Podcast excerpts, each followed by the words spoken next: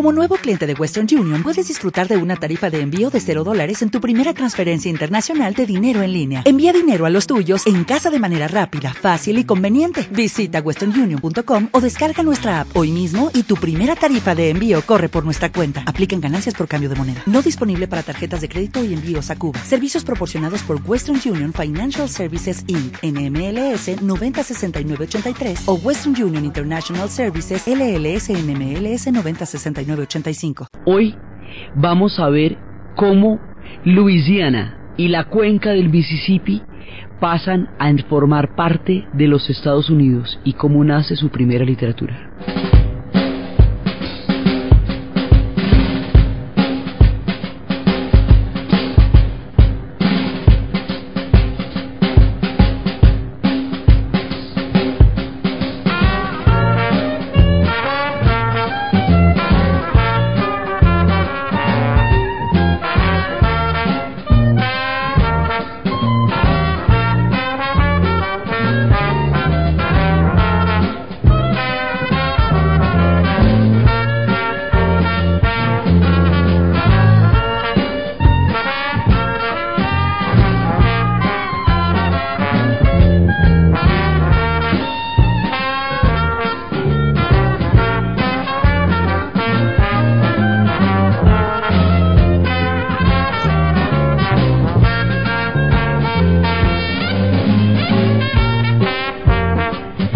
La vez pasada estábamos viendo cómo se formó la ley que hizo posible la unión de los estados y la creación del país. Entonces ya tenemos un país. Como tantas veces en la historia del mundo, la vez pasada armamos un país, como hemos armado tantos, como armamos los escandinavos, el mexicano, tanto, bueno, ya armamos este.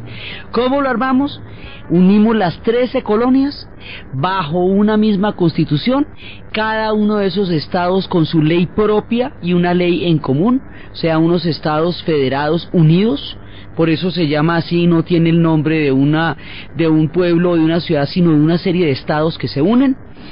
Les pusimos un límite, el límite estaba en la línea Manson-Dixon, que es el que separa el norte del sur, y el norte habíamos visto que era toda la parte donde no había esclavitud y en el sur sí había esclavitud y que ese tema lo habían dejado de lado para poder lograr la constitución de los estados y que no había quedado incluida entonces la comunidad negra en la legalidad del proyecto, en ninguna parte, en el sur porque están como esclavos y en el norte porque no son ciudadanos. Habíamos visto cómo tenían un límite que eran los apalaches por ahora y cómo en una parte de la línea Manson-Dixon el límite que eran los, los apalaches. Se habían puesto de acuerdo en cómo iba a ser esto de, de la ley. Entonces la ley iba a ser un Estado de Derecho con separación de poderes y había una, una consonancia entre la ley que gobernaba a cada uno de los estados y la ley que gobernaba a todos en conjunto. Y que esa alternancia era la que interpretaban los jueces y habíamos visto que esto tenía derechos constitucionales para cada persona individuales, que eso se llaman las enmiendas. Y bueno y listo, ya nos quedó el país. Es un país chiquito, ahí en ese momento es un país pequeñito, pero es peribera, pero ahí está. Una vez creado este país, con los estados, con los límites, con la Unión y con las leyes, ahora hay que meternos en el tema de la política internacional. ¿Cómo se va a relacionar este país recién nacido con los estados europeos y con los demás pueblos del continente? Entonces, lo primero que pasa, que va a alterar el curso de los acontecimientos, es que inmediatamente después de haber sido nombrado George Washington presidente de los Estados Unidos, diez semanas después estalla la Revolución Francesa, cae la Bastilla.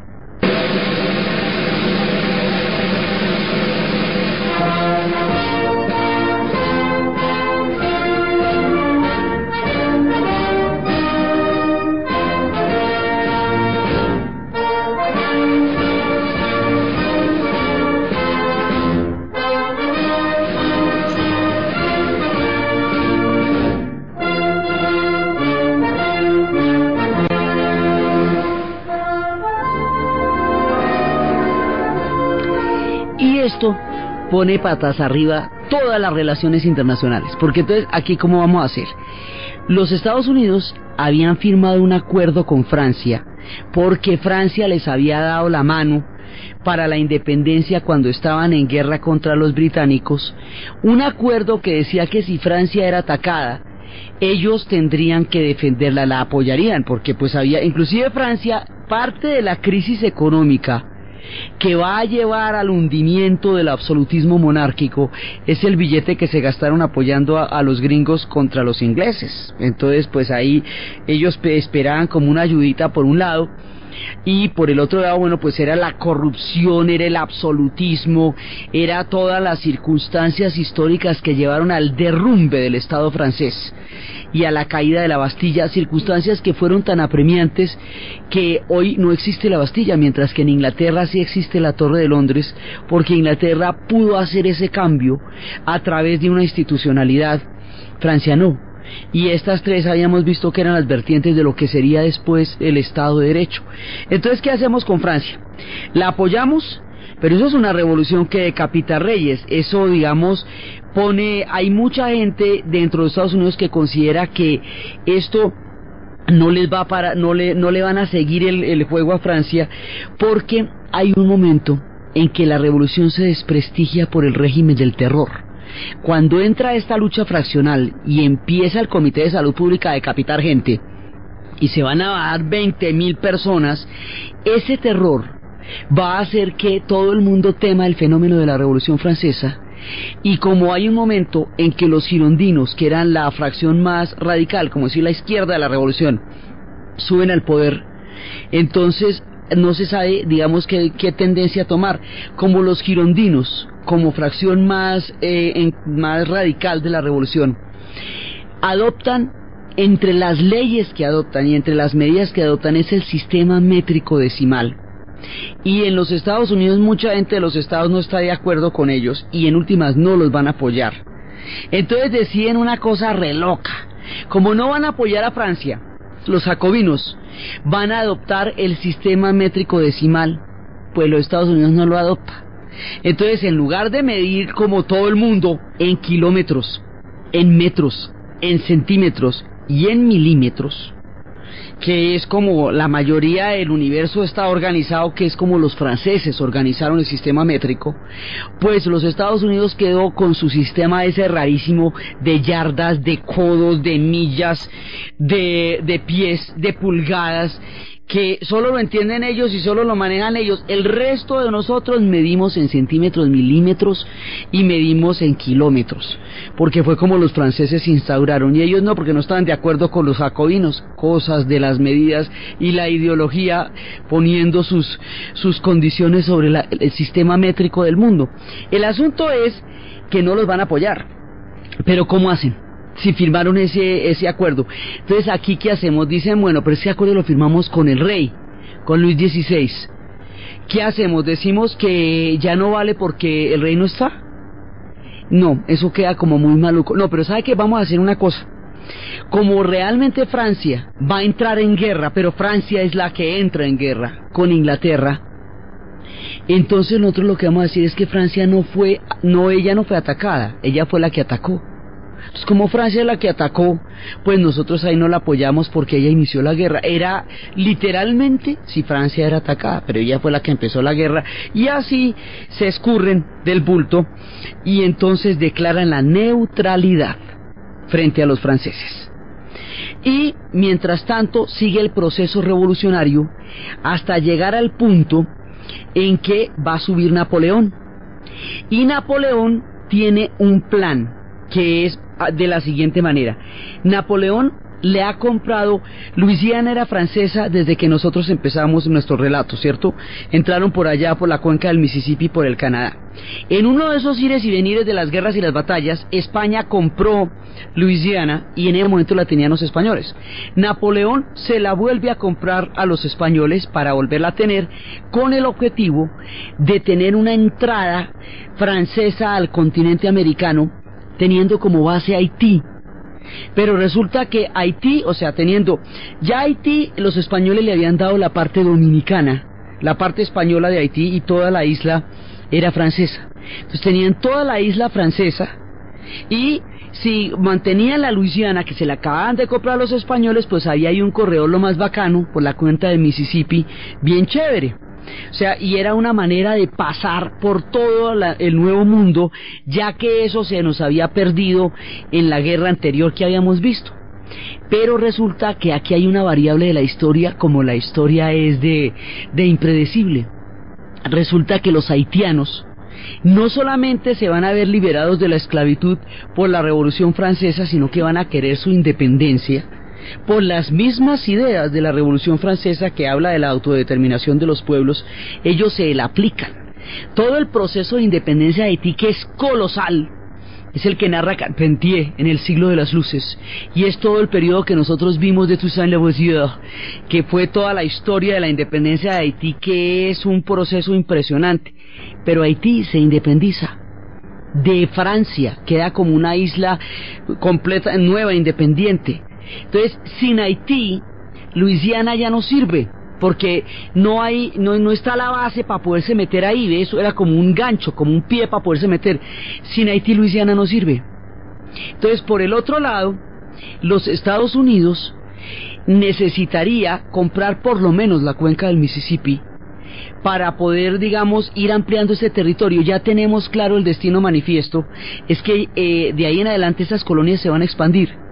Pero si se expanden y ahí hay un pedazo que todavía está bajo el control de Francia, pues ahí hay como un tapón, ¿cierto? Entonces sería chévere de una vez comprarnos que fuera la cuenca del Mississippi, aunque sea ese pedacito. Dan autorización para que lo compren. Van y le preguntan a Napoleón, a Napoleón si lo venden y Napoleón dice, ah, eso sin Haití a mí ya no me sirve. A la final, ¿sabe qué? Le vendo la Luisiana, toda. ¿Cómo? Se la vendo toda, así como me oye. ¿Ve? A ver. Entonces, que, que si por dos millones le querían comprar la cuenca del Mississippi, pero finalmente por 15 le terminan comprando toda la Luisiana, a lo bien. Entonces los otros se quedan aterrados, ahí negocian, pujan, pantan, y dicen, no, chévere. Pero lo más curioso de esto, lo más particular es que los ingleses, son los primeros interesados en que la Luisiana esté en manos de los Estados Unidos y no en manos de Francia, porque otra vez vuelve y juega la guerra que ellos habían tenido y en ese momento están en guerra con Francia, entonces para ellos es más en manos de los Estados Unidos. Entonces, por estas paradojas del destino y de la historia de los deje manejes, ¿cómo les parece que los banqueros británicos son los que le terminan prestando el billete a los gringos para comprarle Luisiana a Napoleón? Así como la ve. Sí, en plena guerra y tal, pero a la final le terminan prestando el billete para que los Estados Unidos le compre al hombre la Luisiana, cosa que ellos hacen. Napoleón ya le, eh, necesita toda la plata del mundo, va a armar un guerro, no, no, no, no, no, no, no, por toda Europa. Y en ese momento no necesita la Luisiana, en cambio sí necesita todo el billete para la acción que está transcurriendo en Europa. De esa manera tan particular, le termina vendiendo Luisiana a los Estados Unidos y de su capital, Nueva Orleans, es que viene toda esa música que va a recorrer de ahí en adelante todos los espectros, todo ese blues, todo ese jazz que nos va a acompañar de aquí en adelante.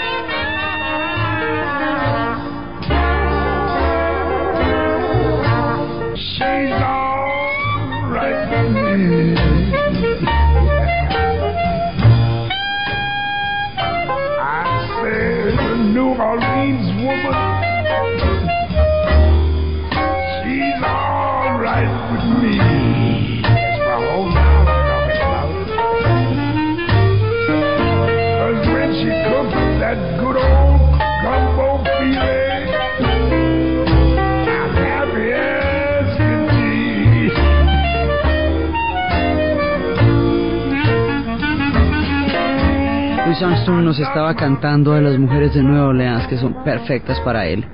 Y así vamos teniendo toda esa música.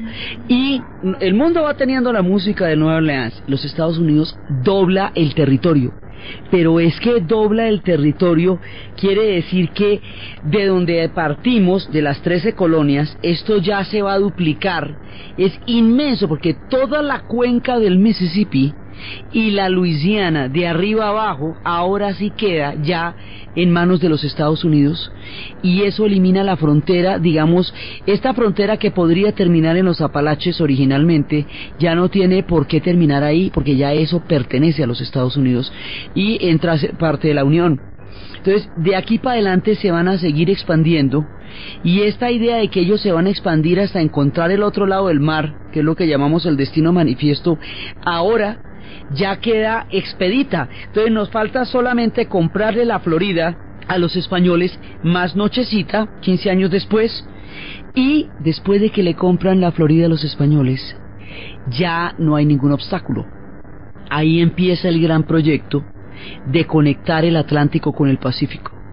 Y todo lo que se atraviese entre el Atlántico y el Pacífico, una vez que hayan comprado la Florida a España, lleva del bulto, es decir, está condenado a desaparecer. Eso significa que las naciones indias quedan mucho más en peligro que de lo que estaban en el momento en que se hizo la primera unión, porque de aquí para adelante ya no los va a parar nada hasta que los desaparezcan, hasta que los lleven a las reservaciones, hasta que de ahí en adelante le van a poder ofrecer a todos los europeos una frontera ilimitada y entonces van a poder una frontera agrícola sin, sin fin y todos los europeos van a llegar a ocuparla, pero como es un territorio indio, pues entonces los indios van a tener que enfrentarse con todos los europeos que lleguen. Y de aquí para adelante, habiendo comprado la Florida y ya teniendo la Luisiana, el siguiente paso va a ser avanzar sobre todos los territorios que en ese momento son de México. Y es ahí, cuando se compran la Florida, 15 años después de haber comprado la Luisiana, que México entra en inminente peligro porque la siguiente expansión es sobre todo el territorio mexicano y ahí es cuando le van a quitar a México el 67% del territorio dentro del proceso de expansión y destino manifiesto de buscar la llegada hasta el Pacífico y efectivamente ahí van a llegar hasta California. Cuando ya le quiten las tierras a México, pues la cosa se les va a ir desde la Florida hasta California y ahí como la ve, ¿eh? Entonces, esta es como la secuencia. Le compran la Luisiana a Napoleón, después de eso le compran la Florida a los españoles y después van a avanzar sobre todo el territorio que era mexicano y se lo van a quitar a México para llegar hasta California y de ahí para arriba empieza toda la conquista de la frontera y va y de ahí para abajo empieza la idea de hacer un canal. Esto va a determinar el destino de aquí para adelante de todo el mundo, porque después se les va a ocurrir, ya que están uniendo el Pacífico con el Atlántico, pues hacer un canal interoceánico más nochecita. Eso más tarde va a pasar, pero después de que todo esto suceda. Entonces aquí México ya está condenado, las naciones indias también, porque esto ha, digamos, destaponado el proceso de avance de, la, de las 13 colonias a llegar al otro lado del mar. Entonces, vamos ahí. Pero, ¿qué vamos a hacer con Europa? Europa sigue, de todas maneras, en ese montón de guerras y Estados Unidos no se podía meter con esas guerras porque hasta ahora se estaba formando eh, tener a los británicos eh, en contra o a favor no, no es muy complicado para ellos entonces decían, vamos a hacer una cosa, nos vamos a mantener aislados de todas las guerras europeas, que se maten como mejor les parezca. Porque es que desde las guerras napoleónicas, pasando por las revoluciones románticas, hemos dicho, todavía va a haber unas guerras, casi, casi, casi 22 años de guerra van a tener los europeos.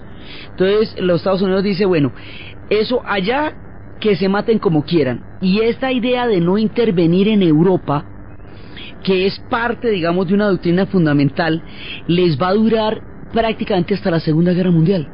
Porque en la primera se vieron arrastrados, pero en la segunda es que deciden que ellos sí van a entrar a apoyar a Europa contra los alemanes en la Segunda Guerra.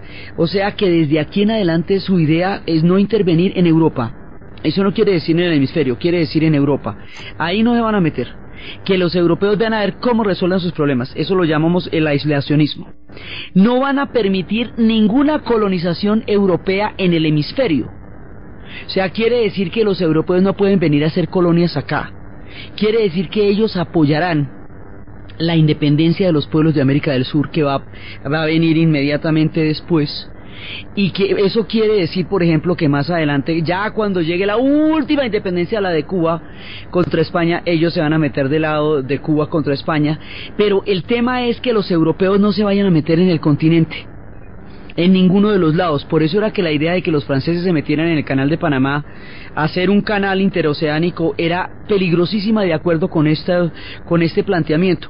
Este planteamiento se va a conocer con el nombre de la doctrina Monroe. Y la doctrina Monroe, esto de América para los americanos, tiene en su sentido original, eso más noche tiene otras connotaciones, pero al principio lo que quiere decir es que los europeos no pueden establecer ningún tipo de colonia en toda la América y que los Estados Unidos no se va a meter en las guerras europeas que todo, en, este, en este continente todo el mundo que se libere va a quedar liberado y los europeos no van a tener ninguna injerencia en la suerte y en el destino de este continente de aquí para adelante. Eso es lo que quiere decir América para los americanos.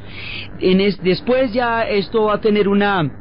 Las intervenciones se van a dar dentro del hemisferio, pero no con Europa. Esto deslinda la historia de los europeos, las guerras de los europeos y cualquier tentación que tengan los europeos de retomar colonias en el continente americano. Eso es lo que significa. Entonces, de esa manera, ellos deciden que no van a, esa es su política exterior, no meterse con nadie, declararse neutrales, aprovechar esos conflictos para poder resolver el tema de los territorios y empezar su proceso de expansión. Y así es que ellos van creando su país y van empezando su proceso de expansión. Eh, la figura de George Washington va a ser muy importante para ellos, por eso va a ser la capital, va a llevar su nombre, la nueva capital va a llevar su nombre. Y él va a recordarnos la idea de, un personaje que en tiempos del Imperio Romano se llamaba Cincinnatus. Cincinnatus tenía la, la idea de no, no aprovecharse del poder. Cincinnatus fue, era un agricultor y en un tiempo de una crisis de Roma le dieron las armas para que dirigiera y solventara la crisis. Él se puso al frente de los ejércitos, solventó la crisis, asumió la situación, la resolvió y cuando la resolvió se devolvió para su casita con su arado fresco de la vida donde nadie más lo fuera a buscar. El ejemplo de este hombre que no se aprovechó del poder cuando tuvo la oportunidad, va a ser emulado por George Washington cuando después de la guerra de independencia le digan que se tome el poder, no, él dice no, él se va para su finca. Y es mucho tiempo después cuando van a, a elegirlo presidente, ya que ya una cosa es elección de presidente que él va a aceptar, pero él es un hombre que se va a alejar del poder y eso, por ejemplo, no pasó en América Latina, salvo en el caso de San Martín, que también dejó la independencia lista y se fue. Por este ejemplo de Cincinnatus, es que hay una ciudad en Estados Unidos que se llama Cincinnati, y era, digamos, como una de las inspiraciones políticas de George Washington, esta figura que solventaba una crisis pero no se aprovechaba del poder, pudiendo hacerlo en un momento de árgidas circunstancias. George Washington va a ser presidente y luego un día que va a salir en un frío bien horrible, le va a dar una gripa de esas bien miedosas y en lugar de curarle la gripa con agüepanelita, pues digámoslo así, tranquilamente en la camita, le hacen cuatro sangrías de esas que eran en la época y, y, y termina muriéndose de eso. Entonces, pero va a ser una figura icónica y por eso se llama así la capital. Entonces, ahora ya tienen todo muchísimo más consolidado. Ya está la nación, ya están los procesos de expansión, ya está la ley, ya están las condiciones en que se van a gobernar. Ahora falta crear un imaginario. Y el imaginario lo va a dar la literatura. Y aquí es que va a empezar a nacer una literatura propiamente americana que es lo que le va a dar el primer sustrato de existencia cultural una vez que hayan existido ya en forma de en forma de nación ahora vamos a crear el imaginario y el imaginario lo da lo da la experiencia literaria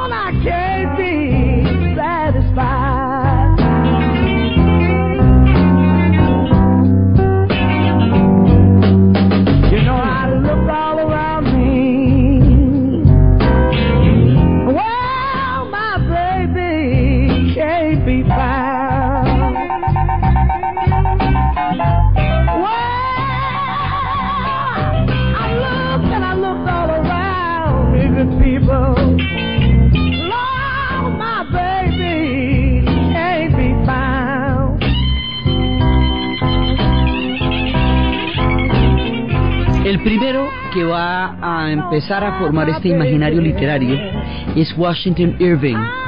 Washington Irving es un hombre que ha nacido en una familia muy conservadora, en un lugar muy particular, y él decide que va a aprovechar que está enfermito para viajar en chaques de salud y se va por Europa y se va por todas partes y va a la Alhambra y escribe los famosos cuentos de la Alhambra y va mirando cómo es el mundo y para crear digamos un imaginario en Estados Unidos que es una nación tan recién formada y que viene de los europeos en, la manera como quedó pues el hombre lo que se trae es un montón de herencias de las historias europeas y va a montar en su literatura un imaginario a partir de los europeos. Es este personaje, Washington Irving, el que le va a cambiar entre todas las tradiciones germanas y entre todas las tradiciones eh, holandesas, le va a cambiar a Santa Claus esa forma que venía desde Esmirna, desde Dime, desde el, el, Asia Menor y que había llegado hasta Holanda y que había llegado hasta Escandinavia, le va a quitar el, ese aspecto como de, como de gnomo y le va a dar unas como de monje y le va a dar un aspecto como de gnomo y le va a dar como ese, ese toque moderno a la figura de Santa Claus. Él va a ser a la Navidad en Estados Unidos algo equivalente a lo que va a hacer Dickens en Inglaterra. Cuando Dickens escribe el cuento de Navidad, y esto combinado con el árbol de Navidad que va a ser el, el, príncipe Alberto en el Palacio de Buckingham cuando llegue después de casarse con Victoria, es el equivalente a lo que hacen en los Estados Unidos con la figura, con la serigrafía, con las historias de Santa Claus. Y así es como Santa Claus, que originalmente había llegado por la vía de los holandeses en Nueva Amsterdam, como Nueva York era Nueva Amsterdam, ahora en tiempos de Washington Irving, este eh, especie de monje holandés ahora va a tomar una figura muchísimo más moderna, mucho más parecida al Santa Claus que nosotros conocemos, hasta que ya el viejito rojo y blanco lo vaya a hacer ya después en 1930 Thomas Nacht, cuando una campaña comercial pero el que le va a dar, digamos, como el toque navideño, como esta, esta vitalidad al rito de la Navidad en Estados Unidos es Washington Irving. Entonces él, digamos, empieza a crear las historias a partir de historias europeas para empezar a generar un imaginario. Es como el primero y va surgiendo poco a poco una literatura. Después de él viene un personaje que es Cooper y él va a descubrir el territorio, o sea, ya tenemos como un principio, un, primer imaginario que viene de los europeos, pero ahí está, todavía se le acusa de ser muy europeizante, a Washington Irving muy, todavía muy pegado de los ingleses, ya viene un tipo que es muchísimo más eh, afianzado, que es Cooper, y este ya va a empezar a hablar del territorio, de todo lo agreste, de todo lo salvaje, de todo el territorio, del territorio que, que está cambiando. Este hombre no cree en las transformaciones, le parece que las transformaciones están acabando mundos importantísimos. Entonces él empieza a contar las aventuras de las naciones que van desapareciendo. De toda, como acuérdese que los primeros que van a, a desaparecer son las naciones iroqueses y algonquinas porque eran los que habían apoyado a los ingleses en la independencia, primero a los franceses y luego a los ingleses en la independencia. Cuando se van los franceses y cuando se van los ingleses, ellos van a ser borrados del mapa. Él empieza a recobrar la nación india que se está acabando y ese, esa manera de recobrar la nación india pone en el imaginario de la literatura estas figuras de las naciones indias y particularmente pone la figura del último mohicano, esa película, esa novela que va a ser una película que se hizo una versión relativamente reciente con Daniel Day-Lewis y con Madeleine Stowe del último Mahicano, esas son todas las historias de Cooper. Cooper va a tener un montón de historias de aventuras, un montón de historias de acción, un montón de historias que le van dando todo un ritmo a la literatura y va creando ese imaginario de acción que va a ser tan importante y tan poderoso en la construcción de, cultural de los Estados Unidos, pero él va a ser el canto a las naciones indias y es el que va a ser traducido a miles de idiomas que se conozcan las historias de las tierras indias y, y entre él, después de él viene John Longfellow y John Longfellow va a convertir la leyenda de Hiawatha en un poema. Entonces, entre el último mojicano, que es como las naciones iroqueses desaparecen, y el poema de Hiawatha, que es como lo lleva Longfellow a la poesía, digamos, a la literatura que todos van a leer, es como el mundo empieza a enterarse ya sobre el fin de cómo estaban y cómo van desapareciendo poco a poco las naciones indias.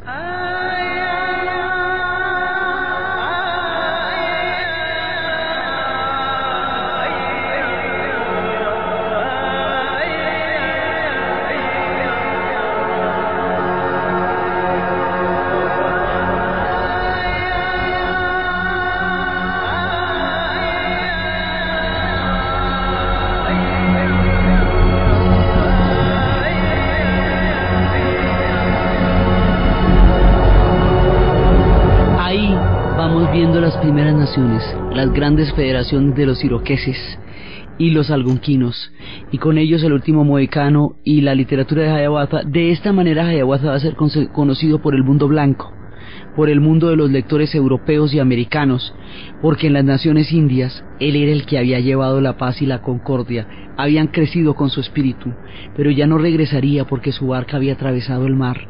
Entonces estaría presente aquí, en este poema de John Longfellow, cuando se está forjando la literatura americana. Eso por un lado. Por otro lado, viene un personaje que se llama Nathanael Harthow. Nathanael Harthow va a nacer en un lugar con una historia funesta. Este hombre nació en Salem, y en Salem es donde va a aparecer un episodio por allá en 1600, tiempos antes de nuestro relato, pero que va a marcar mucho las cosas, que es el episodio de la cacería de brujas. Es en Salem donde se va a dar esta histeria, que la idea era que unas adolescentes se habían ido al bosque de puras traviesas, y para que no las castigaran, dijeron que estaban embrujadas, que se habían ido por allá a bailar y a rumbear al bosque. Entonces dijeron que la haya, la nana negra que estaba con ellas, era la que les había traído la brujería. Y empezaron a decir que todo el pueblo estaba embrujado y se armó una comisión para probar que había brujería y si se arma una comisión para probar que hay brujería, tiene que haber brujería porque si no, como que hace la comisión? Y se fueron inventando una película y esta película fue llevando a juicio a más de 150 personas, 14 personas fueron ahorcadas en las siguientes semanas, se fue armando una histeria y ya todo el mundo acusaba al otro y el otro al otro y el otro al otro hasta que ya iban en la esposa del gobernador. Cuando ya iban en la esposa del gobernador dijeron, bueno, paremos, paremos porque es que ¿para dónde vamos? Entonces se dan cuenta que fueron víctimas de una histeria y una invención, de una histeria colectiva que mataron gente que no tenía ni arte ni parte, porque no confesaron porque eran inocentes y se negaron a confesar crímenes que no habían cometido y que no los podía parar nadie si no entraban en razón. Y esta cacería de brujas quedó escrita en la historia de la infamia y quedó escrita en un momento en que las cacerías de brujas estaban dando en Escocia en Escocia en tiempos de, la, de Jaime I, cuando Jaime estaba, cuando iba a volver Jacobo y que no venía Jacobo, que porque tres brujas habían hecho un, un hechizo en el mar y por eso no podía volver Jacobo, empezaron a perseguir a todas las brujas en Escocia. Y en esa época era cuando se consideraba que la mujer era propiedad del hombre, entonces si una mujer era bruja era porque el hombre se lo había permitido, entonces las metían en el lago, en el lago, y si no se ahogaban era porque eran brujas y entonces las sacaban, las quemaban y quemaban al marido, así que el marido les ponía pesas en, los, en las faldas para que se hundieran de una vez y se ahogaran en lugar de quemar a toda la familia. Y por eso fue que tres brujas se fueron en un barco para Port Royal, el, que era la isla de los piratas, era, era un puerto en Jamaica, donde la rumba era total y dicen que estas tres se enamoraron de un hombre y que le lanzaron una maldición por haber sido zafón con ellas y en esa maldición hay una tormenta terrible y en esa tormenta se acaba por Royal. Era la época de la histeria de toda la cacería de brujas que en últimas terminó siendo una guerra contra las mujeres porque era una persecución contra el erotismo, unas historias que se habían forjado desde las épocas de los celibatos en Europa cuando las mujeres se consideraban que eran la amenaza fundamental contra la castidad y el celibato y empezó a castigarse el erotismo y empezó una guerra contra las mujeres, la cosa más tenaz y esta guerra va a llegar a un punto de histeria en Salem y allá se va a dar un proceso que va a ser muy famoso por lo arbitrario, por lo equívoco, por lo aberrado, por lo errático, y de ahí en adelante, cuando se da un proceso de histeria, cuando se persigue la conciencia de la gente sin fundamento alguno, distinto de la sospecha, el miedo, la superstición y la histeria, se dice que hay una cacería de brujas. Más adelante, en los 50 del siglo XX, en tiempos del macartismo, cuando el senador McCarthy arrancó a perseguir a todo el mundo y a los escritores y a los literatos y a los actores y a los productores y a la gente de Hollywood y a los escritores de novelas policíacas y a todo el mundo, Arthur Miller escribiría una obra de teatro que se llamaría Las Brujas de Salem, rememorando este infausto capítulo de su historia de la cacería en ese país en, esa, en ese pueblo y de ahí en adelante quedaría con este nombre a las persecuciones de conciencia, las brujas de Salem. Pues de allá, de la tierra donde pasaron todo este montón de barbaridades, es que van a ser Nathaniel Harthow. Y Nathaniel Harthow es el primero que va a cuestionar elementos fundamentales de la moral puritana porque dice la moral puritana en términos políticos es una maravilla porque lleva los derechos a los derechos de los individuos, a que no haya una imposición religiosa de unos sobre otros, a la igualdad de los estados, a la igualdad de las colonias, mucho lo bonito.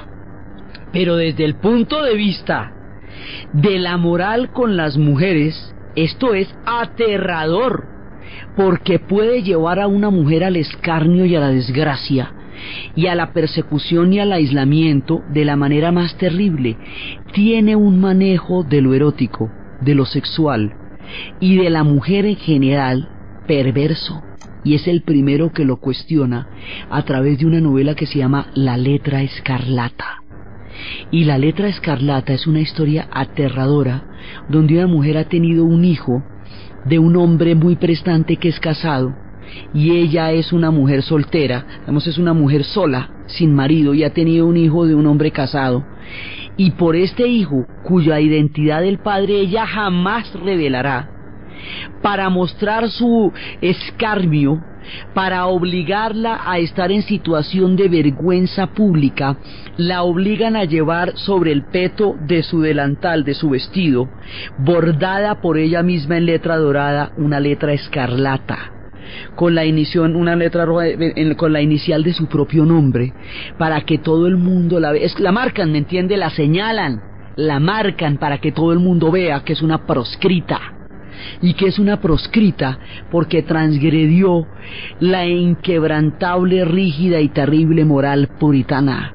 Y esto es la primera vez que alguien dice algo al respecto, porque como todo el origen de la nación es el puritanismo, y como todo esto viene de proyectos religiosos, entonces nadie los cuestionaba porque eran el origen de la nación y porque como estaban revestidos de una aureola mística y de un fanatismo religioso tan bravo, Nathaniel Harthill, por ser el de Salem, por conocer las cosas que conoció, es que se atreve a hacer esta crítica.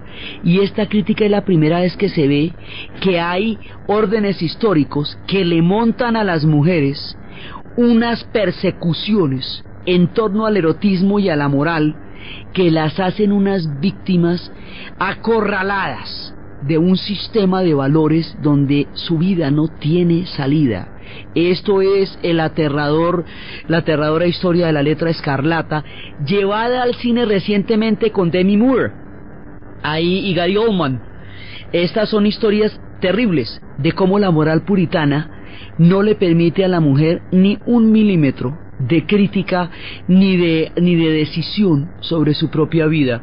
Tiene que estar sometida a los códigos tal como ellos, los hombres, los han adquirido, o si no, las cosas se le vienen en contra. Esto es la letra escarlata y estamos en la formación de este imaginario histórico que es la literatura de los Estados Unidos y es un punto álgido en el momento en que se está mirando retrospectivamente todas estas historias y se están contando de dónde van a salir los imaginarios de, las, de, la literatura americana.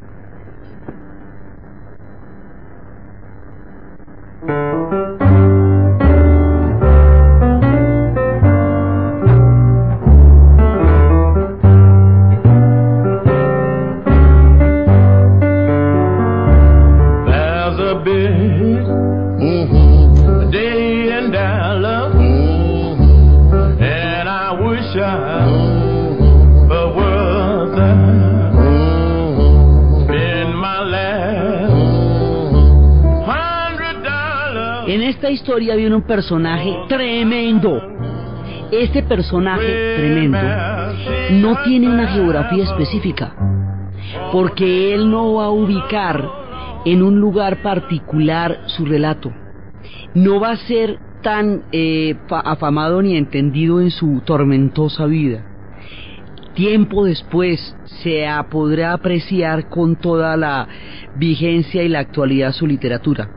Este personaje pertenece a los románticos, a toda la esta escuela, esta corriente literaria que, que ha ido pasando por Alemania, que ha ido pasando por Inglaterra, que recupera los monstruos, las regiones oscuras del alma, que se opone a la industrialización, que crea las identidades de los estados nacionales, esta corriente tan definitiva que recupera también los gnomos y los duendes y los espíritus del bosque, toda esta corriente, su versión en Estados Unidos va a ser un personaje de primera línea, Edgar Allan Poe.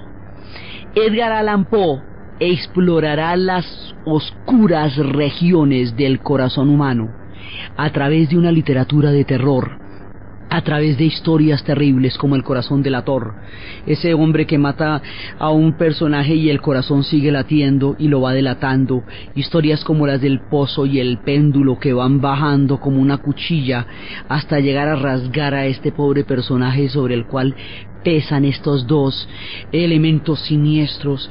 Este hombre con un alcoholismo durísimo que llevaba un delirium tremens que veía arañas subiéndosele encima en sus momentos de abstinencia más terribles. Este ser de la lucidez y las tinieblas que era Edgar Allan Poe, este hombre que va a hacer los el doble asesinato en la Rue Morgue, porque París era su obsesión y se inventó esa ciudad sin haberla conocido, no se perdería en una sola calle porque la imaginó en su mente de una manera sistemática y real, soñaba con esa París. Este personaje que va a escribir El Cuervo, de este personaje vamos a escuchar una versión en español que hará un grupo que se llama Radio Futura en los años 80 del siglo XX sobre un hermoso poema de amor con una mujer que por la perfección de su amor los ángeles se la quitan y la llevan al sepulcro y él ama desde la muerte y desde la vida la tragedia de su hermosa Annabel Lee.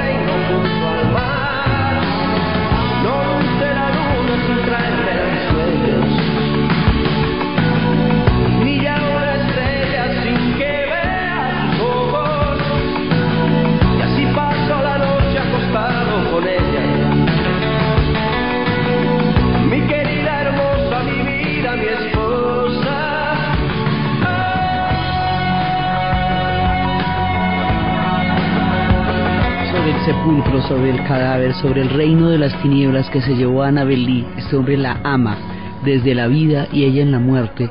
La ama porque se la quitaron por la envidia de su amor. La ama desesperadamente y en las estrellas y en toda la vida él ve a su hermosa Annabelle Lee.